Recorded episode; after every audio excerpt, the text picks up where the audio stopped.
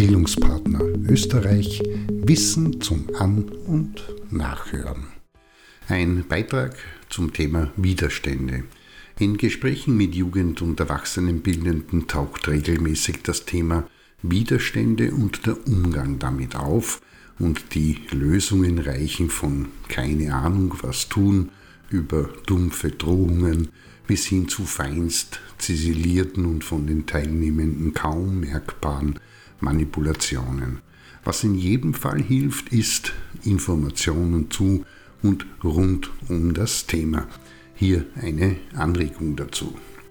In der Psychologie versteht man unter Widerstand also gegen etwas sein, das getan werden bzw.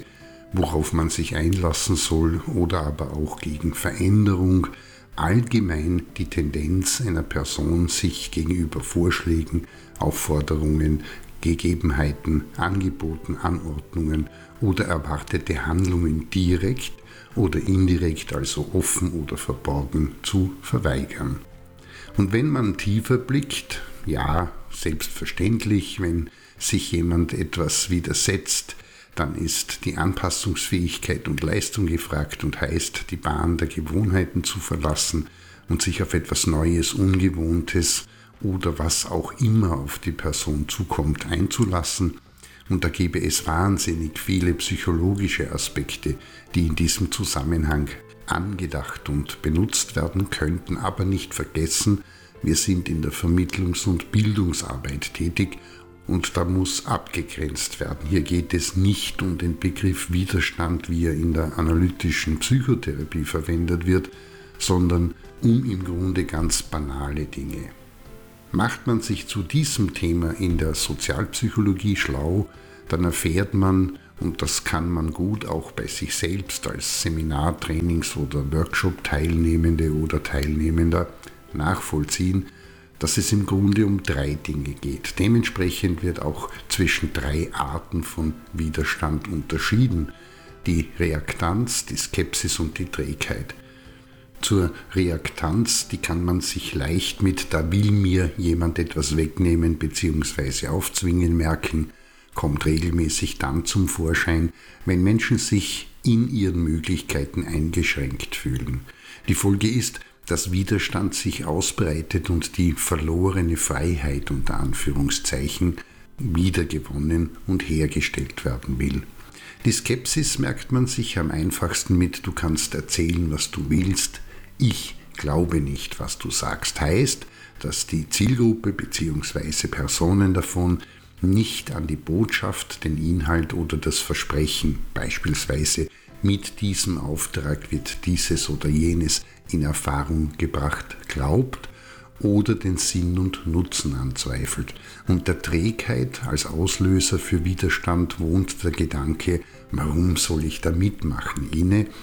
Und in der Regel haben diese Menschen aus unterschiedlichsten Gründen zum gegebenen Zeitpunkt kein Bedürfnis für Experimente, Ausprobieren, Spielen, sich einlassen und schon gar nicht auf Veränderung. Das heißt, man muss immer wieder auch in Betracht ziehen, dass manchmal Menschen, und das kann eben durchaus auch in Seminaren, Trainings oder Workshops sein, einfach in Ruhe gelassen und nicht mit allerlei Tools und Übungen geplagt werden wollen, und zum Beispiel bloß Information suchen. Wenn man weiß, wie und die Art Reaktanz, Skepsis und Trägheit kennt, wie Widerstand sich manifestiert, dann bietet eine relativ einfache Handlungsstrategie Hilfe, um darauf einzugehen. Konkret stimme in der Planung die Information, die Kommunikation sowie den Inhalt und die damit verbundenen praktischen Aufgaben auf die Art der zu erwartenden Widerstände der Zielgruppe ab und die Wahrscheinlichkeit steigt, dass effektive und für alle Beteiligten zufriedenstellende Lösungen gefunden werden können. Zudem hilft es, wenn man keine Angst davor hat, das Thema Widerstände und die Arten sowie die Normalität dieser an und auszusprechen und mit den Teilnehmenden sich dazu auszutauschen. Nicht selten hilft das Prinzip der Sparsamkeit mehr als das der Vielfalt. In diesem Sinne zur Erinnerung, was nicht zielführend ist, ist herumpsychologisieren, moralisieren, zu versuchen, um jeden Preis zu überzeugen oder in irgendeiner Weise Druck auszuüben und Maßnahmen zu setzen, die Menschen dazu unter Anführungszeichen zwingen zu tun, was von ihnen erwartet wird. Alle derartige Maßnahmen führen unweigerlich in einen für alle Beteiligten wenig angenehmen Bildungstag.